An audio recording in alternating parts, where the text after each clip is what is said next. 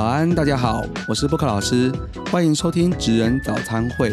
用一杯咖啡，一个话题，半小时的晨光，让我们一起聊聊每个职业背后那些看不见的甘苦谈。今天我邀请来喝咖啡的是我们爱飞升文创，同时也是文普建筑的特助黄俊凯黄先生。哎，我们布克老师，我们现场听众朋友，大家好。俊凯好。那我们呢？今天其实很特别的是，我们邀请到的是建设公司哦。好，建设公司在我们一般人的那个印象中，都常常是漫上一个神秘的面纱。好，我刚刚跟俊凯一开始聊的时候就说啊，我们今天要聊啊，就是大家都觉得建设公司削翻了嘛，房地产上涨啊，建设公司超赚的，哎，是不是真的都是这样？可是我们也看过很多建设公司啊，建设公司有大有小有。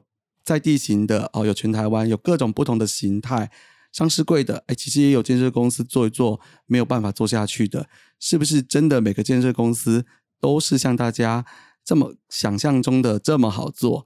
我想并不一定啊。好，但是大部分我们问起来，大家还是会觉得建设公司嗯看不见，所以又觉得它很神秘、很好、很特别的一个行业。那今天我就想请我们黄特助来跟大家分享一下。这个他在建设公司里面真正第一线好看到的所见所闻。好，诶，感谢我们布克老师今天的邀约。那我先可能先先做个自我介绍好了。对，那刚刚几位布克老师提到说我是爱飞社文创事业有限公司。那我本身在这个公司我是做设计。那其实我设计有大概做八年，但因为其实大家也知道嘛，我们一零一零九年的时候是一个非常特别的年度，那时候刚好遇到我们的疫情，所以疫情的时候其实大家也知道，就是设计也不是那么的好。大家都不能出门，所以当然相对活动性也会减少。那当当然那时候也很特别是，呃，一零九年刚好就是原公司文普建筑的前老板，因为有些事情的关系，他呃身故了，所以就是父母父母也把这家公司给接下来。所以我也从一零九年开始就是投入到这个行业。那因为我是学商业设计嘛，也很特别，我不是工程背景，所以我就从一零九年开始一去一直去学习有关于呃。建设相关的一些知识啊，所以我一零九年就先取得了不动产的营业员。那大家也知道，因为疫情关系，那也不能上什么课，所以我也知道先跟我们公司的副总做一些呃建筑上的学习。那刚好今年度比较特别，是一一二年，就是我们的政府开放了非常多课程，不管是像台北台北市的味道推动师，然后新北市的都根推动师，再加上那个包租代管的部分，那我也在今年度就是呃取得了这些证照。到截至为止这样子，那我就觉得其实不动产是蛮蛮有趣的一个行业啦。那进到这个行业里面，就是可以看到一些蛮特别的一些生态，那也跟我之前所学的也非常不一样。那我觉得说，哎，老师今天约我来这边可以聊这这个话题，我也觉得是蛮蛮不错的，对，觉得蛮新奇这样子。哎，可不可以跟我们介绍一下文普建筑？因为是等于说是因为一个机会，您的家家里面就是。接下了这个建设公司，那也本来是不是这个工程行业的人，那也跟着就是进入到建设公司里面去啊接接触建设公司的运作。那通常啦，我们看到名片上写特助，大概就知道就是呃特别助理吧，就是不是老板的小孩，就是这个特特别重要的一个角色。那也通常都会看到蛮多公司内部很真实的一些各种状况。那帮我们介绍一下文普建筑好不好？好啊，其实文普建筑这个公司它是非常特别的一个性质，它它的前身其实文普建设，那文普建设其实应该是在民国前七十多年所成立的。哇，七十多年，现在算起来四四五十年了。哎，差不多，我等于是一个快五十年的，对，快五十年一个老老牌老牌建设公司，老牌子，对对对。但因为就是后面其实大家就是有股东，股东上有一些就是进进出出啊，所以我们在民国八十八年的时候，我们成立了新的品牌，叫做文普建筑。那到我现在这边，呃，应该算是第三代的一个呃窗口，对对对。那我们其实主要既然都在以双北市居多。就是不管是台北市、新北市，那分布于都是目前文普文普文普建筑最多的案子，大概都在大安区啊，是最多的。那都是精华区，哎，对。那我们自己的公司本部也在信义区，嗯，对对对。那大致上文普建筑就是从八十万到现在，就是案量大概七诶六到七个一年吗？没有没有没有，到就是截至目前为止啊，截至目前为止，所以这样算起来在。建设，我们在讲北部建设公司的这个行列里面，它应该算大中小，大概在什么样的位置啊？我们其实算是中中小型的。那因为我们自己的本身其实算非常的保守，我们不会说一案一案的这样子一直推出，我们基本上就是会呃一案做完之后休息一下沉寂，我们再开新的案子。所以像其实听起来，它就是文普就是一个呃很资深老牌，然后做事是很稳健，好像一案一案慢慢一步一步这样很扎实的在做的中小型建设公司，它可能没有说像人家疯狂推案，然后到处大社区这样。那建筑的规模应该也就是属于算中中型的一个建设建建设嘛，哈。对，中型大概五十，我们现在目前自己文普最小的建筑基地只有五十平，五十多平。哦，对，最大的我们大概有做到七八百平都有。所以它户数的话，呃，大部分都住家嘛，对，都住家，住家比较多。那它户数大概会介于多少到多少啊？如果说以我们现在自己呃这个新案的话，五十多平的基地，户数也只有二十一户。哦，二十一户。对，因为它其实基地不大嘛，所以我们是以小套房的模式在做设计。所以像类似文普像这样子的呃经营规模，应该在建设公司来说，应该也是数量最多的一个范围吧？对，算是。其实现在还有更多型比较小型的公司，或是一案型的公司，就是我们的，因为现在政府就是呃围老都跟非常多嘛。那其实围老其实它并没有基地上的限制。所以就是会产生出非常多的小型建设公司，或是一案式的公司。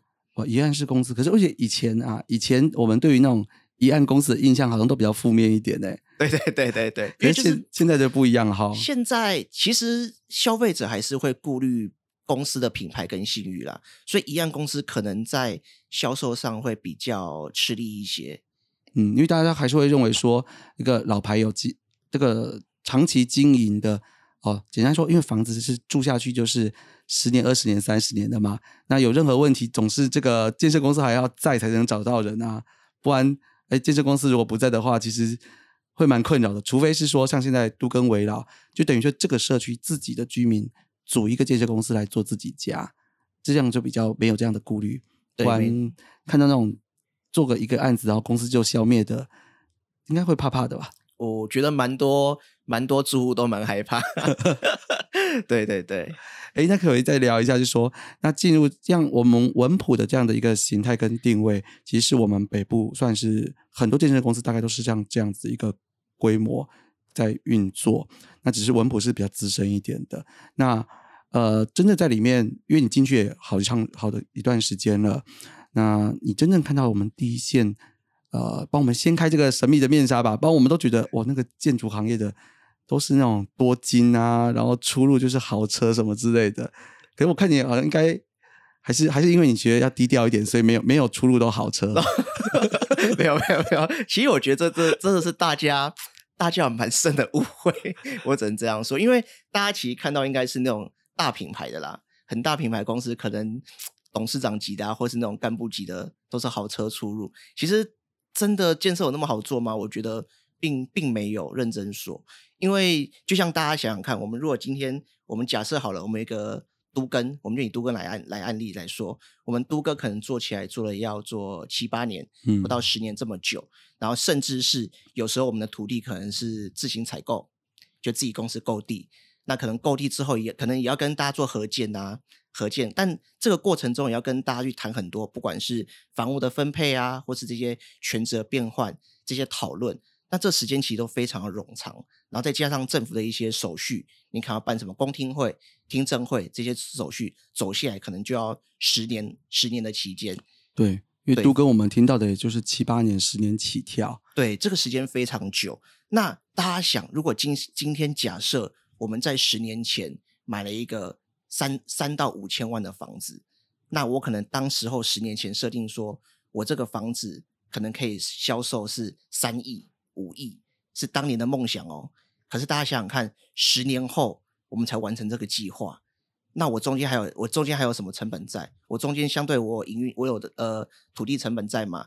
那我的建筑成本，那大家也也知道，现在建筑建筑的工料，哦，那个贵到。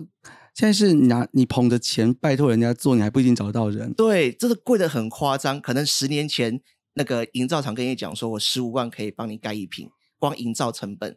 那可能到现今的十年后，他跟你讲说，对不起，我一我一一瓶要三十五万，可是你当初跟地主谈的这些条件，你也不能反悔啊。对啊，因为这个是你早期签下来的啊，对，那涨了就变成说利润就变薄啦。没错没错，你不能跟地主讲说啊，对不起，我们现在原物料都已经上涨了，所以我们要把这个成本请地主们跟我们牺牲，我们建设公司不能做这样的事情嘛。哎，所以现在现在其实应该说，疫情以来这这两三年，我们也很常听到，第一个是建设公司的交屋一直不停的延后，对啊，因为就找不到人嘛。对，然后第二个是我们听到很多是啊，反正盖了也是赔，干脆对不要盖。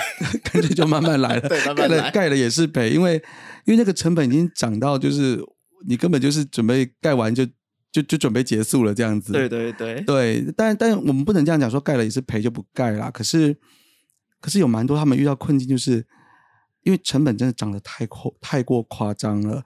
那你盖下去，你根本就没有之前的预设的利润，对而且因为盖完就要结账了嘛，对，所以他们是不是故意在拖结账时间？也不能讲故意在拖啦。我觉得其实就真的是建设公司们都是很很辛苦在抓自己的这些营运成本。那相对虽然说成本高没有错，但是我相信每家建设公司也不会因为这样子就去做任何的偷工减料。嗯，对，这个真的是建商对于所有客户的一个品牌的诚信啦。我觉得诚信度真的是非常的大。诚信度非常重要。这样，我前阵跟基隆有一个建设公司的老板在聊天的时候，他也说，其实讲实在，以建设公，我当然我就说，我们这次聊天的时候，就是他以建设公司的立场来讲，他说根本根本没有人要去做偷工减料这样的事情啊，因为你以整个建案来说，那个金额的差距跟比例，你你真的是几片瓷砖一个设备，你你想要省多少钱，其实根本就没有没有意义。所以大家其实只是因为整个工程非常的庞大，然后很复杂，所以你说你要做到像呃精密电子业一样，就是丝毫不差，其实是有实质上精密度的困难。那所以有时候就是态度会比较像是我我其实有时候百密一疏，我真的有些东西会差一点点没有做到，可是你只要找得出来，其实就是赶快去改善，因为就建设公司的立场来讲，省那一点点几那一点点东西，那个比例其实是不划算的，不会去省这种事情，而且它还破坏了你长期的商誉。其实你把它做好了，把东西销售一空，赶快卖掉换现金，才是才是大家想要的嘛。对，没错。其实，其实回到我们刚刚前面讲那个有关于就是我们不晓得讲的，说大家觉得建设很好赚啊，什么这个问题，我觉得就像我刚刚前面提到，可能我们十年前就是讲说这个案子我们规划可能假设值啦，假设好说我们我们预计这个案子我们还要赚个一亿好了，这是假设哦，我不是真讲真的，对，假设讲赚个一亿，可大家要想，一亿是我十年前的的期许，但是我十年后才产生这个愿望，那我十年后的今天，我这个钱，我虽然赚到赚到一亿没有错，可是我把时间整个摊提下去，你一年就一千万啊，对我只赚一千万而已，然后一千万啊，再来付员工薪资、付房租、付这一大堆的东西，对，等等等的，所以其实算起来，或许真的没有像大家想说啊，今天这工作都好暴利哦，每个人都出门，呃，很多老板出门都开豪车啊，这样子，我觉得真的建商来说是是辛苦钱，还是要开豪车啦。你说开豪车去找那个住户一起谈的时候，大家会比较有信心。如果开个那个三十年的老、二十年的老车，然后 k i t i c o l o 的过去，或骑脚踏车过去，他们应该不想跟你谈吧？这个对啦，所以还是有时候还是要包装一下自己才行如果。骑 脚踏车来，我觉得那个地主应该不想理你。哎，可是很多地址都是骑脚踏车的那种潜在客户，人家是地主啊，人家地主可以穿夹脚拖、骑脚踏车来谈啊，但是你不行啊。对对对，我们建建设还是要稍微装饰一装装扮一下自己，要比较体面一些。哎，真的是要这样。哎，像以前啊，早我我刚刚我们有聊到说，早期你们还有可能是去购买土地嘛。好，那现在其实因为双北说真的也没什么多的土地可以购买了，所以大部分都要走都更围绕。哎，那我可以稍微问问，就是我们对于购地这件事情，是因为很多人印象就是觉得说，哎，购地其实真正最大的利润是在土地的开发或地主身上嘛。那对建设公司来说，他是怎么？你们去谈的时候有没有什么发生什么比较特别的事情，或是觉得呃，因为我们很想听听看，不要说都建设公司这么好赚啊，其实地主更好赚，对不对？对，其实那地主那有没有地主不赚的啊、地主不赚的？其实，在商言商，地主不赚很困难。很困难，就是反正他稳赚就对。对对对，因为地主就是卖卖卖土地嘛。嗯，那至于说这个地主他的土地的来源是因为是留下来的，或是当初他自己购入，我们也不清楚。那相对因为地主他其实只要把他土地卖出，他就有现金可以收入，那他就没有后续的一些风险嘛。那依我们建设公司来说，我们我们不可能把我们的土地做闲置，我们就会做房屋的建设。那所以我们就要接下来去规划说，这个土地上我们要盖出什么样的产品来销售给所有的客户端。嗯，那刚刚布考授有提到嘛，我们台北市真的双北市啦，就是我们现在的土地都真的越来越难购置了，所以我们就是以现在的模式，我们都会以都根或是围绕的方式来做呃土地的取得。对，那也是政府就是有推行这些政策，我们我们也才有办法就是有这样的方式来跟地主做一些合作。诶，像都跟跟围绕基本上它是两件事情嘛，对它的范围跟条件也都是有蛮大的差距。对，那我想说，呃，我们休息一下，待会下半段呢，我来想请问，请你们可以详细一点跟我们分享一下，都跟跟围绕你们在谈的时候，呃，从建设公司开发的角度，好，你们怎么去切入或去谈？那或者是你们遇到客户，通常都在考量什么样的点？这样好不好？好，我们让我们休息一下下，待会就回来。谢谢。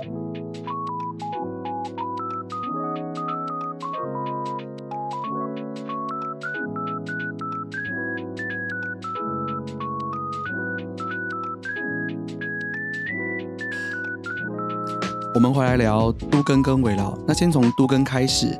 那我想请问黄特助，在都根的这个区块上面，呃，它的条件是如何？然后通常以你们建设开发的角度来讲，是怎么去评估它值不值得去投入时间跟成本去开发？那还有它开发的时候，嗯，就问的直接一点，你们通常有什么手段或方法，然后可以去切入，然后可以比较容易顺畅的去开发。那还有呃，通常住户的顾虑跟考虑，还有通常会被卡住或停滞的一些原因大概是什么？我想这边有好几个重要的环节，那加上怎么去做相关的这这么长时间的管理，都希望黄特助可以哦从实招来，要跟我们分享哦。好，我跟我跟他稍微分享，就是大家听到“都根”两个字，应该觉得这个词是一个非常广、非常大的一个名词嘛。所以其实都根它确实也是有面积上的限制，呃，它的面积大概就是要有一千平方米以上的大小，嗯，才能符合我们一般的都根范围。但有些城市他们的呃条件不同，所以还是要看各地区他们的条件。那一千米平方到一千五是一个最基本的。这个讲的是土地面积吧？土地面积不是我至少土地面积换算起来就是要三百多平以上。对对，然后那个才是最低门槛。对，好，才是最低门槛，所以才能做都根。好，那都根其实大家也知道，为了为了都跟这个事情，其实政府也给非常多的一些优惠条件，可能是它的奖励容积，然后可以做一些特别的自行划定等等的。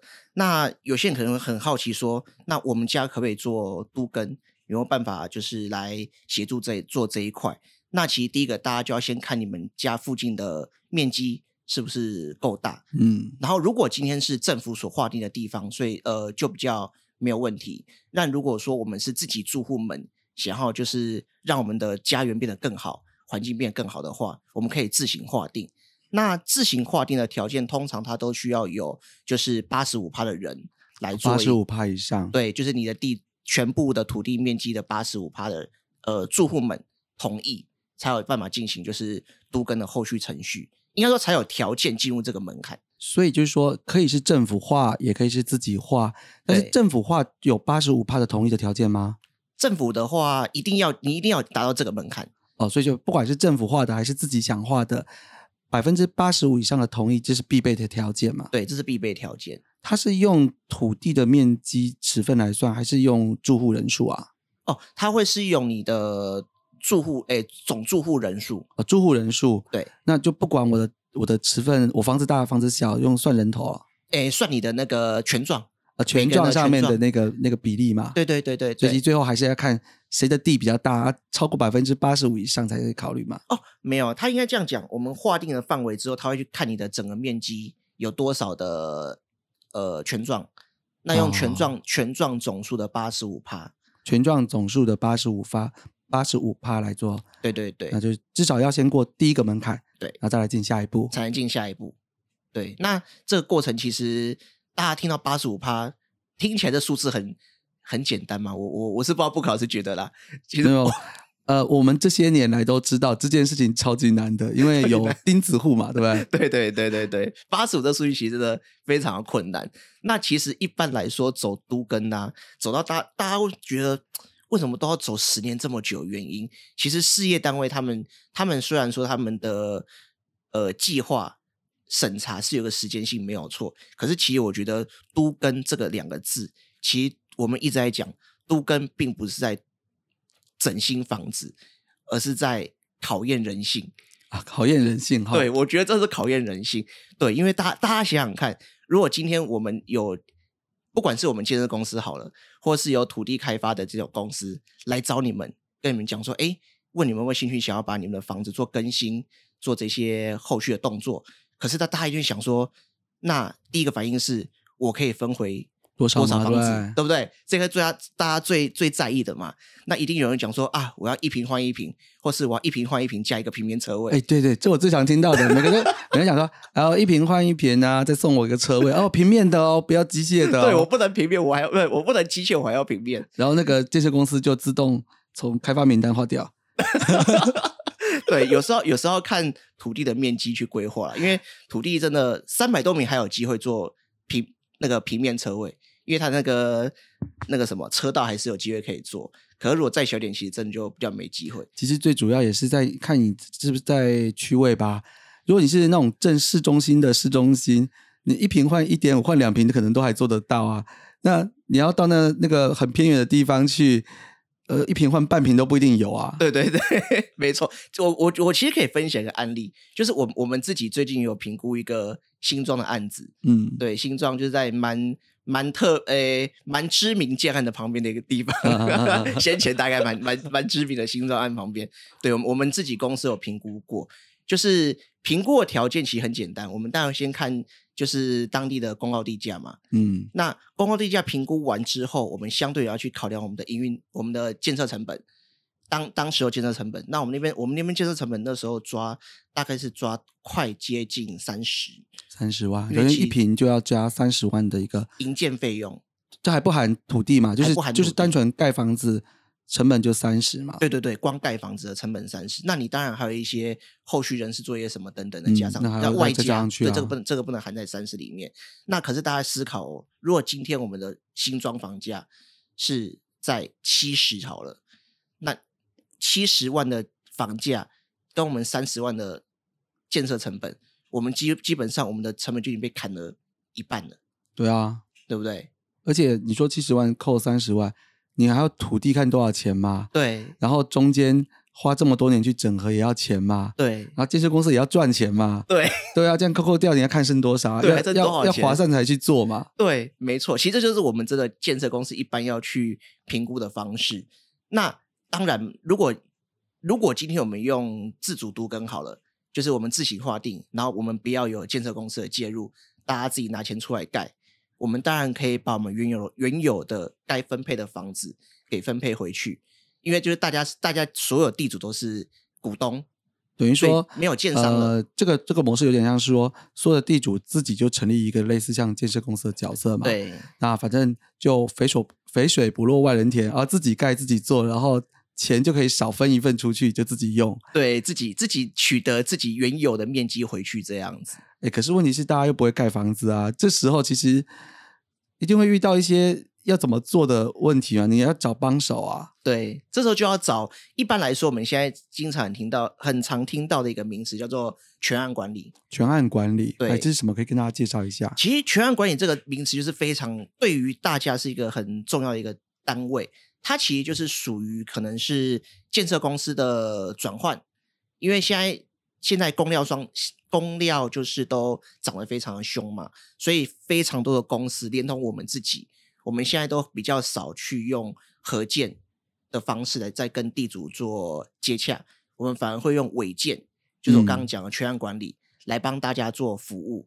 因为这个好处是我们今天进入到各位的里面之后，我们就是大家的顾问，跟就服务大家的角色，我们不会再去做任何的房屋的分配，所以我们会帮大家把关，不管是在呃营建工程上面呐，或是我们的贷款的方呃贷款的部分呐，或是一些有关于跟代书啊，或者这些专业人士的协调，这都是全案管理公司要去做的一些业务。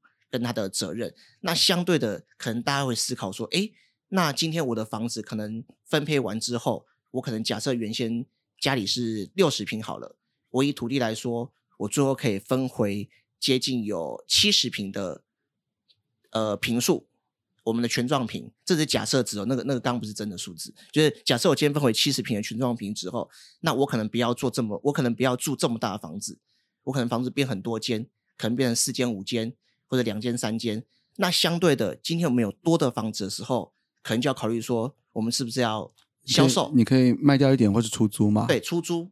对，所以这个也是全案管理公司，它可以去帮各位去思考的一个后续动作，就去帮你们找代销公司进场来做案子的销售。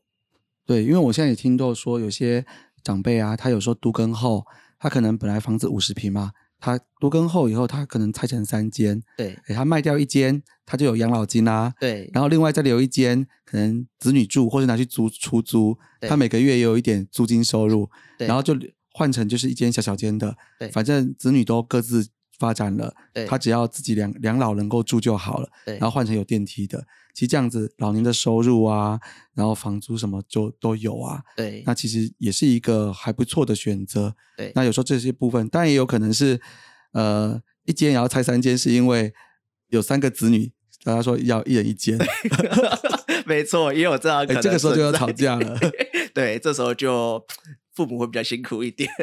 哎，刚刚有聊到。就是所谓的合建跟违建，因为以前我们大部分听到应该是合建比较多嘛，对，才会听到建设公司跟住户，呃，比如说五五分啊、六四分什么分之类的，对，那个可以简单跟我们讲一下，就是合建跟合建这这个部分吗？可以啊，其实我再把话题带回刚刚违建，违建就是呃各位地主就大家嘛自己拿钱出来，嗯，所以相对就没有建商，这个叫违建，是，但。合建简单来说，就是有建商的产生。那好处是，大家在盖房子的时候，你可以不用拿任何的金钱出来。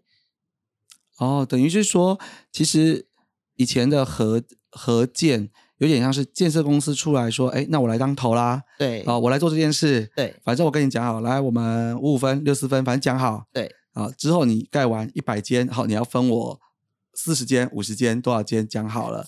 那讲好了以后没关系，剩下就交给我办了。对，你们也不用出钱，什么东西你们不用烦恼。对，反正我通通我搞定就对了。对，那盖出来以后赚钱不赚钱就是我自己扛。对，所以我担最大的风险。对，但是我利润应该也比较高，因为如果正常状况下，我可以多我那个房子卖掉，我可以多赚比较多的钱。对，等于说我用我的专业风险，还有我扛了所有事情。对，然后所以我换比较多的钱。对，那。违建就有点像是我们请一个专业的管理人或者顾问公司，那他来帮你管代管所有东西的时候，应该也是一样收个顾问费嘛？对，可能几个就是看多少的一个比例的顾问费。对，没错。好，但是对住户来说，那我就是固定一个趴数分出去，请专业顾问协助我做事。可是我们可能自己要去贷款，自己要去呃要要筹钱嘛？对，然后自己以后。物料上涨下跌，呃，房子卖不卖得掉，其实就是自己想办法。对，因为虽然顾问公司也会帮你，但是他帮的时候就是会收钱嘛，那你也可以不要他帮自己来嘛。对，那可是你就是自己以后可以分比较多的东西在自己身上。没错。那对建设公司来说，诶，其实这样听起来也是个安全的方法啊。我钱少赚一点，可是我没风险诶。所以我们现在蛮喜欢做违建的，因为我们。钱虽然少一点，但稳赚啊！对，我们就比较比较保守嘛，就觉得因为像我们刚刚前面有提到的，就是现在原料都涨得非常凶嘛，对，所以基本上如果是违建的情况下，我们就没有这个风险存在了，风险在所有的住户身上。对啊，就是说我刚一句话解释，违建对建设公司来说，这叫做包赚的嘛，就是用你的地，用你的钱，然后做你的事。那我我有服务，我就收服务费，虽然跟以前比起来，可能利润是缩水蛮多的，缩水很多，缩水很多。好，应该有一半以下吗？哦，有啊，哦，少一半，少一半。哎，可是少一半是包赚啊，就是没风险啊。对，风险降低。就以如果以后什么工资上涨啊，材料上涨，什么东西变动，其实都是住户承担嘛。对，更新会都要承担这个风险。那这样可以理解啊，我我钱少赚一半，可是我我包赚，我没风险啦。所以现在很多建设公司，像我自己认识的同行，也像我们中小型越来越喜欢，对，越来越喜欢这样的方式。真的，因为这安全啦。有时候这种时代就是。保本安全，对，大家觉得说我们现现在宁愿来磨磨我们的基本功，把功磨好，我们等后后续真的好的时期，我们再来重新做合建这样子。看到条件好的，再自己出手。对对对，条件普通的，那我就收管理费就好了。对对对对，反正都是有工作嘛。哎，这样大家就对于说，呃，可以怎么样去合作，就多一点点的概念了。哎，在都根的部分哈，你们正在运作。呃，通常有没有看过一些比较容易就是卡住，或者是呃，都跟的成员他们都最 care 什么事情，会在里面就是出现说停滞不前的状况？这就像刚刚讲的那个人性，人性，对我觉得人性真的是最重要的。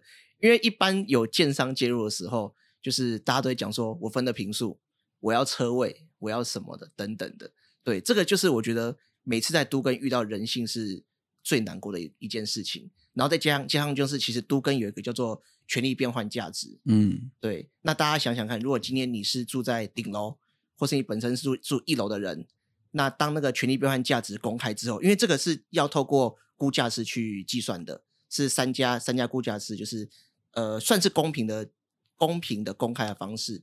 权利变换价值是不是有点像是？把你现有的权状的一个比例去估一下，它在整个价值里面的分配比例嘛？对对对。然后还有就是日后我预计愿景那个要完成的状态，对，好可以分配的那个饼也一样照比例分一分。对。然后所以要公平，就是应该，比如你这边占三个 percent 的价值，对，你换到新的也应该让你拿三个 percent 的价值就好嘛。嗯，这个其实要透过。估价估价是去估价啦，是，但是有另外一块专业的人有专专业领域在做估价。可是通常我们知道说，一般整栋估下来的价值，有时候不满意的不是一楼就是顶楼，因为一楼可以做生意啊，对，或者一楼我多一个停车位啊之类的。然后顶楼是以前啦，早期就是有加盖的嘛，对，然后它就面积是使用两倍，结果估算回来，因为顶楼没全装，对。所以它就缩水了，对，它就缩水了，或者是有时候一楼看到说，哎，为什么我的权利价值竟然比二楼还要少？为什么？这个有时候估算估算上，我曾经有听说过，就是估价师他们的评估上有这样状况产生，但是他们实际为什么会这样估，其实也是有当地一些现况考量，因为这跟我们想象中不一样，这有时候跟我们想象中，我们都会觉得店面特别值钱嘛，对。然后另外比较常听说的问题是。因为有时候现在新的法规，公设比啊、门厅等等要留留车道，留什么？对，其实以前一楼的店一楼店面的人，其实重新都跟以后，根本就不可能分回一楼啊，很难，真的非常难。然后你就变成你就一定要分到楼上的时候，对，他就会开始计较说，那我一一楼以前店面可以租的。租金比较高啊，我到楼上就不能不能做收租金啊。对，没错，或者我就不能做生意。哎，对，就是不能做生意了嘛。对，所以他就会变成被迫，就是啊，他会感觉到搬到楼上去，他的权益变少了嘛。对。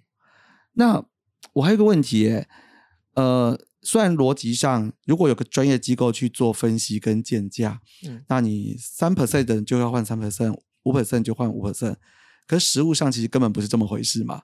对，很多人就会觉得，哎，我三 percent，其实我想拿三点五嘛，或是我拿到五。对对对对对。那我一直有一个问题要问哦，这这不知道会不会牵涉到你们的那个洽谈的机密，就是为什么不能所有人集中在一起，大家公开一起来谈分配，而是听说很多都是要各自各自谈嘛？哎，其实没有哎，其实权力变换价值就是非常公开透明。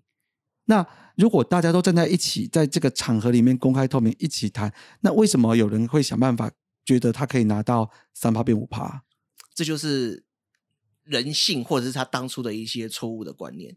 因为权力变换价值是非常公开透明的一个方法。他的他的那个分配方法的，你可以帮我们描述一下吗？分配因为其实大家应该很好奇是怎么样公平法。他其实就是像我刚刚所提到，他要通过，他要图，他要经过估价师的一个计算报告。但估价师计算计算报告只，讲真的，这个我也没有非常的深入去研究，他就直接给我们数字。但其实我知道的是，通常这个数字出来之后啊，我们就我们自己就会在一个公开的场合，让大家看所有人所应得的你原本的价值是多少，这些数据化让大家来来看。那这时候就会有比较。哦就，像刚刚讲的，顶楼的不满意啊，一楼不满意啊，就产生了。哎，对了，还有啊，我我如果新房子要选的时候，因为事实上一楼不可能换一楼嘛，对，那有时候二楼也不一定到二楼嘛，对，那让他怎么选啊？哦，选屋吗？对啊，选屋要怎么选啊？抽签吗？哦，这个就很好玩。这个其实看各家各家执行单位怎么去做它的方式评估。那我们自己其实是比较特别，我们是全栋开放，我们不不锁不锁楼层。我知道有些建商是会锁楼层的，啊、他可能希望说，我今天原本你们的房子是四层楼，他可能盖到二十，他可能变成盖到十五六楼之后，他只希望说你们原地主只能在十楼以下选屋，可是那个应该是指的合建才有这个问题嘛？违建应该就没有差了嘛？违建就没有差，所以所以违建就不会有什么锁锁楼层的问题嘛。违建不会有。对，那这个开放性就要看每个每个建商怎么去做开放。那我们自己是做全区开放。那其实权利变换价值这个东西会比较，我们就把它讲成是虚拟货币好了。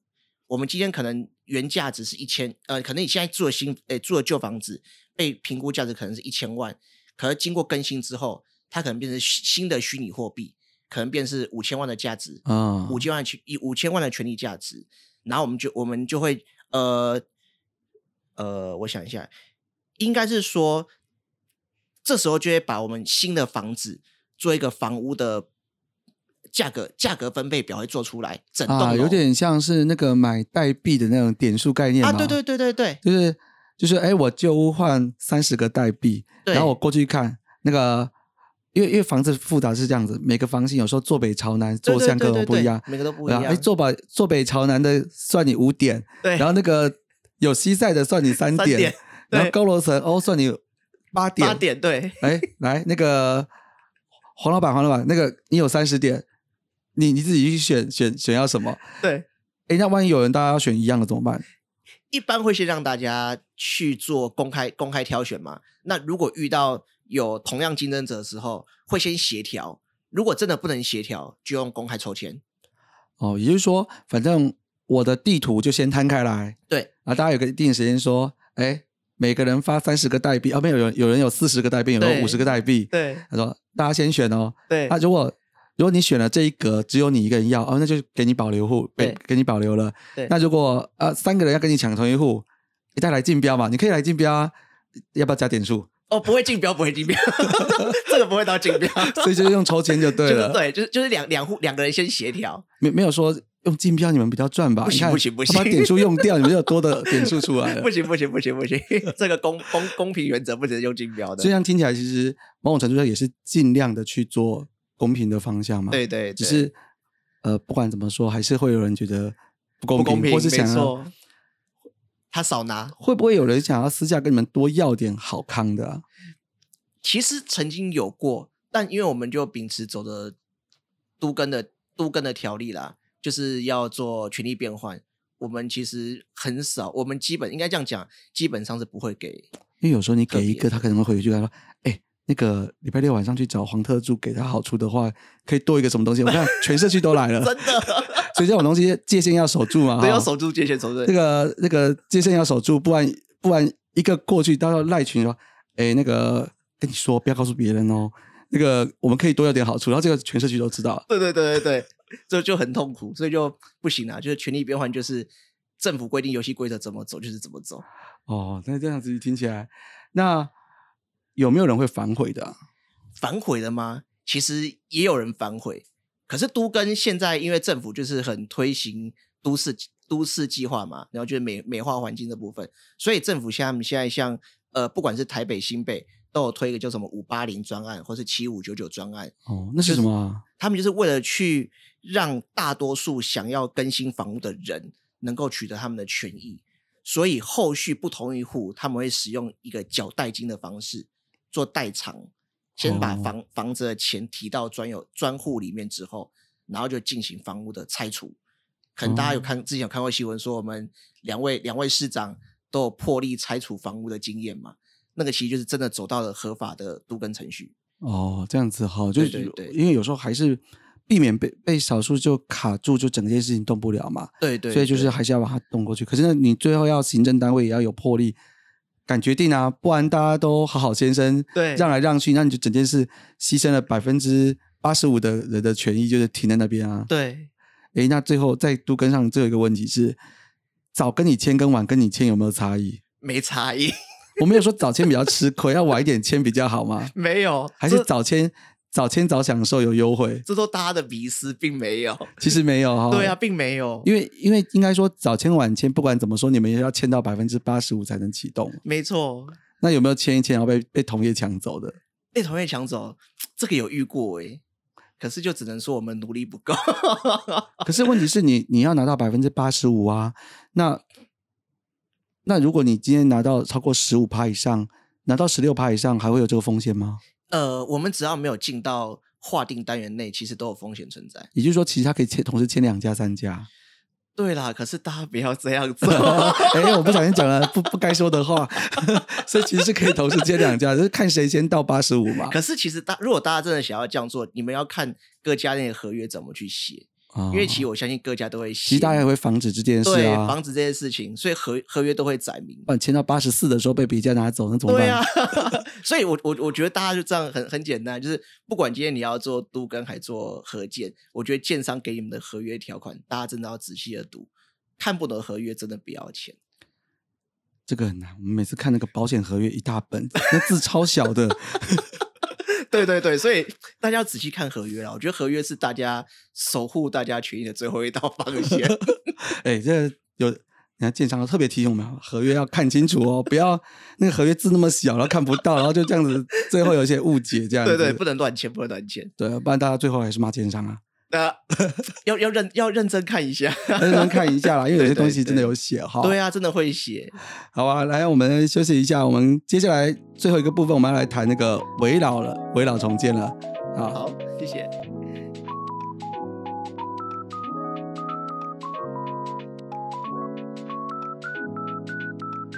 最后我们来聊围绕重建的部分。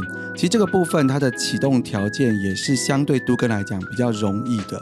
那我一样，我要请我们黄特助来跟我们先聊一下它的启动条件。围绕吗？对啊，围绕重建。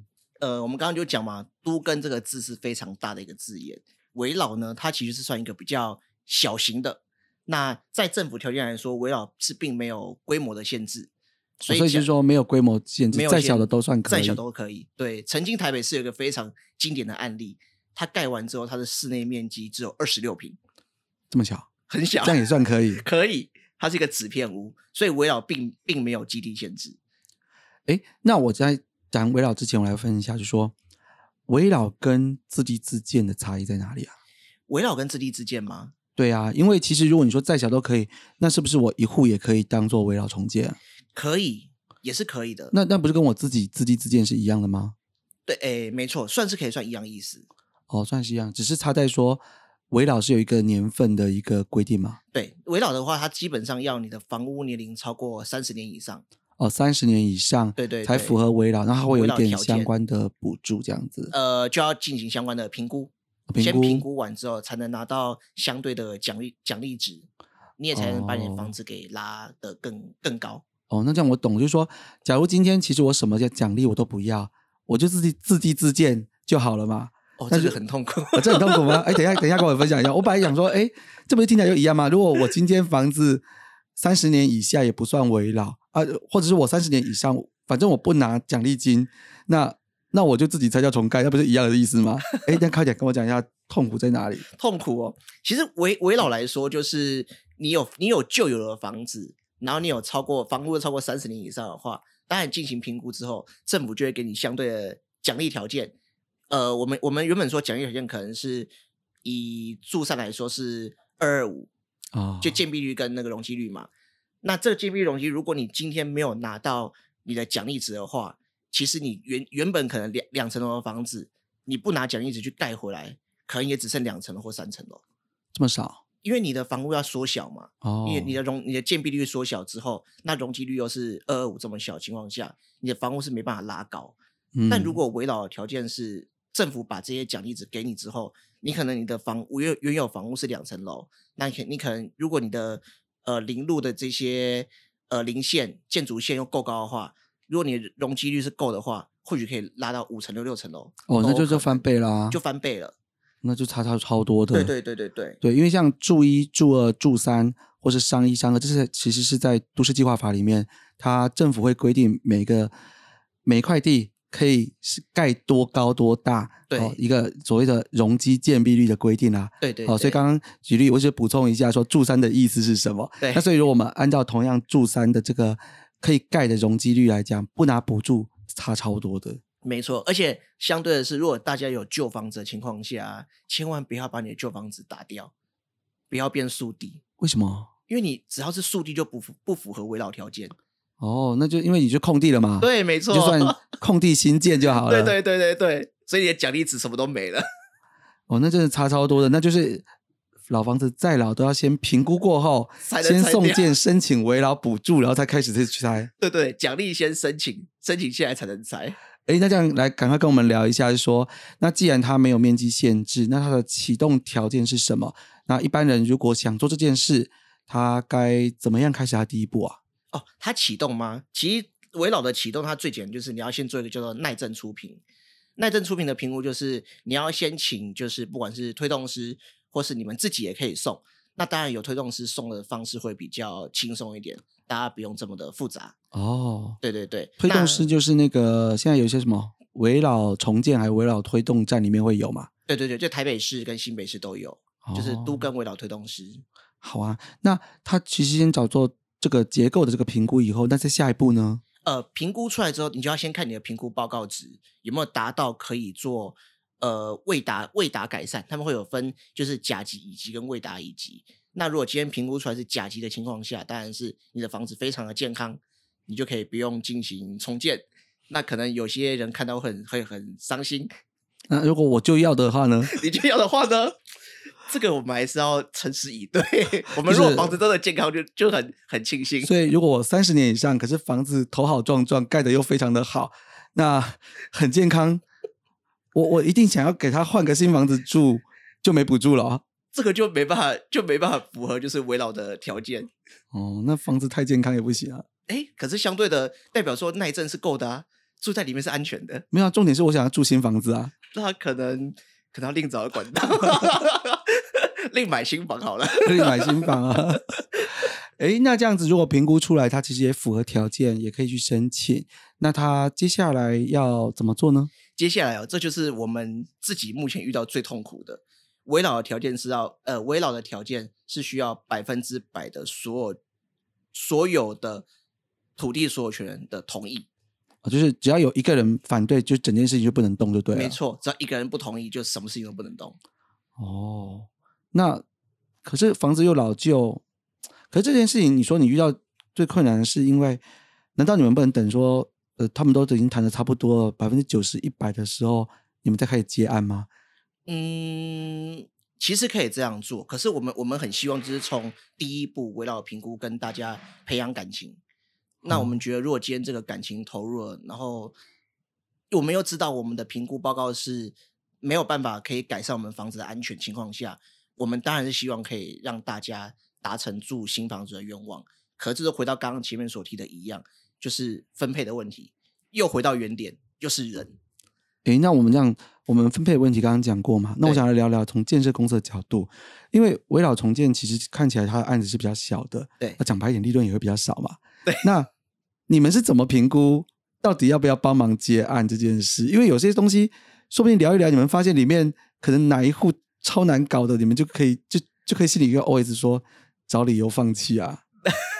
哎你们是怎么评估到底要不要就是开始去接这样子的一个案子，案或者是说你们接案会有先有一个费用才开始接吗？我们其实现在我们自己现在心态比较有调整，我觉得应该是应该说我我我们这一代，就是我现在自己投入之后，我也努力的去改变公司原有的想法。对，因为其实像我们讲，我们自己公司目前并我们现在自己有有四位同仁有台北市围绕推动师的资格，有一位有新北市围绕推动的资格，所以我们基本上都会先从前期呃做耐震出名这个情况下，就跟大家做感情的培养，所以我们不会去特别说这个基地能不能盖，这并不是我们首要的考量点。嗯，我们先希望先让大家知道居住的安全性在哪里。那你说后面能不能盖这个问题，其实就要看大家的意愿是不是够高。那相对的，今天如果要盖的情况下，可能大家就会想说，呃，我们就引导住户们去思考，说你们要用合建还是用违建的方式，就导入到一样的一样的方式去评估。嗯，因为我这样听起来，其实我觉得通常可能有两个地方想问，就是一个不是他不想要改，而是有些人你要改，可能要要暂时搬到别的地方一段长的时间，对，或者是说有时候要改，那他可能区块不够好，嗯，那他改起来，哎，口袋还要再掏个一百、两百、三百、几百万出来，对，他不是不想要换新的，是他可能暂时没有能力开对，去换。对那像这个部分的话，呃，要怎么解套呢？或是有什么配套的方式呢？一般如果真的遇到的情况下，我们自己是跟所有的地主很开放的态度，我们我们就会说，如果今天你要跟我们合建，或是你想要跟我们违建，我们采开放的态度跟住户们去沟通。那如果今天你觉得你能，你有那个能力，你可以拿出相对的费用的话，那我们当然是鼓励鼓励你合建，因为我们也不想要让你的权益就是被稀释掉。嗯，那如果今天你觉得说，哎，我可能重建这个房子，我需要再拿一笔钱，对我是有压力的。那其实违建的方式，呃，在银行端是可以做贷款，老屋重建这是有贷款存在。可是可能因为你原原有的土地有去设定任其他的贷款的情况下，他也要去看你的价值够不够，就不一定可以贷得出足够的金额对，不一定能到对，不一定能到到足额。那可能有些人觉得他足额贷不出来的情况下，他可能就会跟我们做说，哎，那我们可以跟你们做合建。那这嗯，就比如说我重建以后，我稍微房子缩小一点点，对那可以帮我出中间的差额这样子？对对对对，就回到这个问题存在。那这都是属于愿意谈的嘛？对，那如果说评估以后，这房子屋况真的是岌岌可危，也挺危险的，嗯，然后那但是就是会有一两户抵死不从，那这个你们遇到这种状况怎么办？这个就要转做独根了，要转做多功，可是它面积太小呢？我们只能扩大范围。也就是说，连隔壁谈下来并一并，超过面积就可以变独根了。对对对对对，用时间换取空间。啊，用时间换取空间，哎，这也是一个方法。对对对对对，没有没有叫他们其他邻居说你们自己去想办法，呃，游说他吗？其实邻居们自己也会游说。其实会耶，因为如果大家觉得谈一谈，其实条件都是可以可以的，啊，房子真的是危险了，应该很多人也是想换嘛，只是通常是在换的过程中有人卡到一些东西，对他没办法，就是就是没办法过去而已，对啊。没错。所以有时候住户们之间其实自己也会去帮我们做游说的动作。那因为因为就可能差一个人，差两个人，大家就住新房子了。对，其实我觉得有时候住户们比我们建商还要急。哎，我之前在网上看到还有有人说那个换电梯换这些东西的，有人那种换电梯的时候就就是一直不出钱，一直不要，对就换了电梯以后就开始有人说，哎，我也是住户，我要用电梯。那会不会其实你们也蛮常遇到这种状况？有啊，我我还有之前有听说，就是、嗯因为因为其实，在围绕围绕的这个推动式里面，有一个就是呃，可以做那电梯增设的部分。就原原你的房屋虽然说不到可以拆除的拆除的情况下，但你可以做电梯增设，就对就有公寓五楼。因为我记得那个也是有一些补助的对也有补方案五楼公寓其实可以做呃外挂电梯，它是会有一些评估跟补助的。对对对，可以补助。所以我们我们有听过听说过说，就是哎，就是二楼说我很近，我不要电梯，我不我不要我不要付费用。那其实这个情况下，就是要看大家们怎么去谈，是其他户愿意去共同帮他负担呢，还是就是我们把楼层锁住，不要让他搭，然后其他人自己盖，都有可能。这其实状况很多种，我们都听说过。直接二楼不不设出口，对，不能不设，可以锁电梯，好像不能锁吧？可以锁，可以锁，可以锁，法律上可以吗？因为可以锁，可以锁电梯，可以锁电梯。哦，那就没问题。我想说，不然，因为我记得以前是不是有听过说，因为它它也是房屋的产权的一部分，对所以它如果是共同的持有这个房屋产权的公社里面，它不能说禁止谁不用这样子。那那那既然可以锁，就没什么问题。帮我想说，帮我们就直接一点，我们的电梯三楼起跳，我们二楼没有出口，没有出口要设啊，只是那个案板可能没办法按二楼而已。你用那面板挖掉这样子。哎，这这这是二楼可能按了没有反应，哦，就是长期故障中 对，，长期故障中。就不知道为什么什么时候修不修不好这样子。对对对对对，等到那个分摊金拿出来，电梯就修好了。就好了。对对对对，哎、其实真的，你们接接触这个围绕都跟各方面，其实房地产是一个很大的行业哈、对接触的人真的是形形色色。对，我觉得比设计好玩。啊，比设计好玩啊！我设计你们哎，不过不过你们要一一碰要十年，也真的蛮累的。我们做设计哦，碰三个月、六个月就很久了 就。很久。我觉得，我觉得是心态上的转变。对对对对。那哎，其实我们节目也差不多到接近尾声，我想说，呃，黄特助最后有没有什么话要跟大家听众朋友分享啊？最后，其实我觉得真的，现在台北市、双北市，我不知道，我不知道大家就是住房住新房子的人多不多啦。其实我知道台北市跟双北市旧屋还是非常多，嗯，那相对在三十年以上的房子并不是少数。那长期台湾也是处于在地震地震带啊，对，那不管是政府啊，或是民间，都很极力的希望说，我们可以把我们的房屋做一个美化，或是做一个强化的动作。所以我觉得，现在如果真的大家住的房子是三十年以上的房屋的话，我非常大非常建议大家去做耐震出品，耐震出品啊。对耐震出品这个动作。哎，可是像耐震出品这个东西会不会很贵啊？就是要请，就是很昂贵这样子。其实不会，平均值的话，大概就是一到五万元的费用，这是平均值啦。那不管你是公寓或大厦吗？嗯，当然要看平数。看要平数吗？可是这比想象中的，如果是一到五万，其实这可以接受哎，因为如果如果你是十户或是二十户，大家摊一摊，其实没多少钱哎。对，而且重点是在台北跟双北，对于耐震出品都还有相对性的补助金额。哦，那这样子其实这个门槛比想象中的低。对对，还更低。我我觉得大家应该只是因为根本不知道有这个资讯有这个资讯跟资源。，对，那其实那那如果是因为想要做这样子耐震评估的话，是找结构技师吗？还是要找谁啊？哦，其实可以就是委托推动师，就是双北推动师，或是就是自自己如果真的有有兴趣的话啦，你可以就是去研读一些表格，嗯然后把相关东西送去给呃相关的评估单位，可能是建筑师工会等等的，这个台北嗯市政府网站上都有。可是其实自己跑下来会比较辛苦。